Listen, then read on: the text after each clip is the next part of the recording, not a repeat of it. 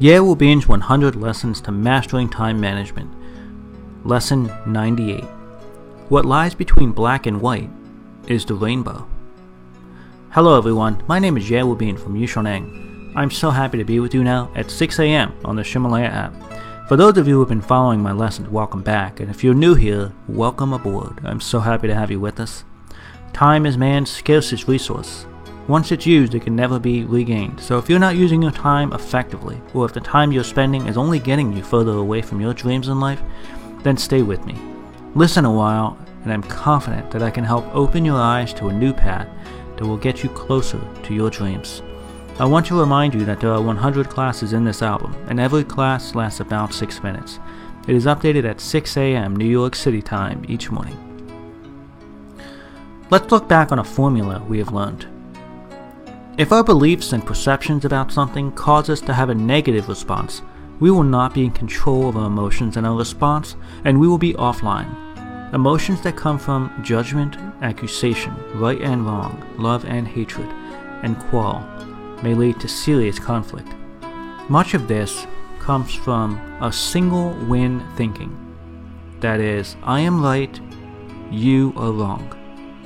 All or nothing. Today I want to share another part of the equation. We should approach problems with the belief that we are the root of all things that make us who we are. That is to say, we have to surrender. Of course, we cannot stay at the starting point. So, where are we going? Instead, we should solve problems with win win thinking. Change your mentality from I win, you lose to win win thinking. Having a win win mentality allows us to step away from the I win, you lose paradigm and choose a third option. Win win thinking means we first seek to understand each other before asking for others to understand us.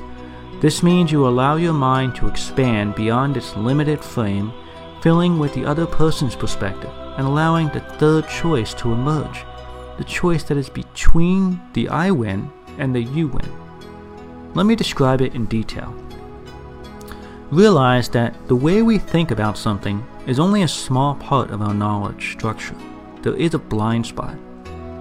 Our thoughts can be divided into four parts what we know we know, what we know we don't know, what we don't know that we know, and what we don't know that we don't know. The areas where we don't know are the blind spots what we don't know that we actually do know, and what we don't know that we don't know. Think of that as being consciously aware of what you know and what you don't know, and being consciously unaware of what you know and don't know. So there are things we know and things we don't know, and for either of these, we are consciously or unconsciously aware of it. Did you know that the largest of the four is what we don't know that we know? That means we are unconsciously unaware of what we know. In other words, things we believe and trust that are such a habit that we are unaware we're even thinking that way. It's an automatic response. It's something we're not even conscious of doing. Everyone has a worldview. That is a way of seeing the world that is completely unique to them and that no one else shares. When we live in our own world, using our own worldview, we will believe in our judgment firmly and forcefully to the exclusion of all others because we do not know the facts behind the event, and because we are so rigid in our own thinking, the idea that I am wrong, I am right, and you are wrong is easy to trigger an offline, unbalanced emotional state. At the same time, others react to our emotions and have their own offline thoughts, which exacerbates and continues the chain reaction.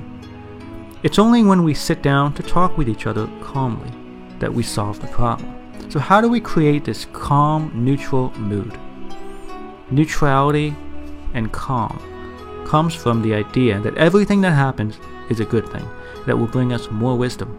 This state of appreciation will calm our state of mind.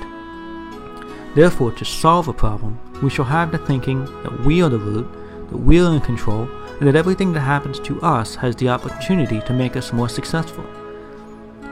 When we are calm and can approach a problem with an unbound, with a balanced and open mentality, we have a chance to get to know each other. We can expand our thinking and find win-win solutions to problems.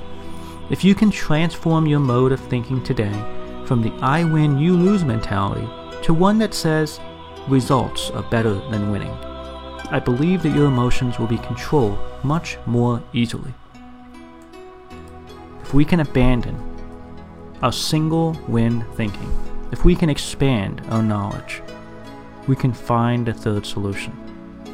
The third scheme is not compromise, but win win. These audio lessons are translated by Yishanang's partner, Cece, and then recorded by her husband, Justin. I wish you great success today. See you tomorrow.